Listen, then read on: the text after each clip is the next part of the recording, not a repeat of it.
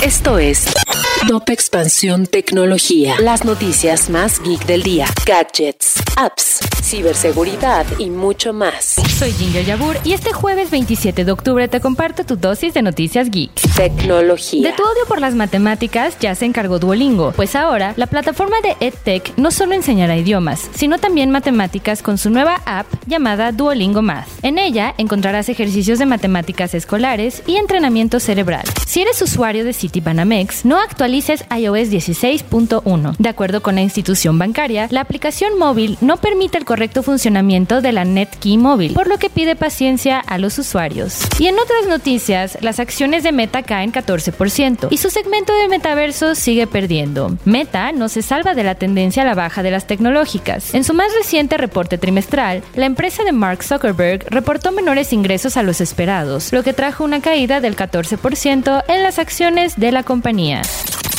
Y recuerda que si quieres saber más sobre esta y otras noticias geek, entra a expansión.mx diagonal tecnología.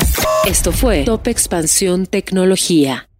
Our kids have said to us since we moved to Minnesota, we are far more active than we've ever been anywhere else we've ever lived. Moving to Minnesota opened up a lot of doors for us. Just this overall sense of community, the values that, you know, Minnesotans have. It's a real accepting, loving community, especially with two young kids. See what makes Minnesota the star of the North. New residents share why they love calling it home at exploreminnesota.com slash live.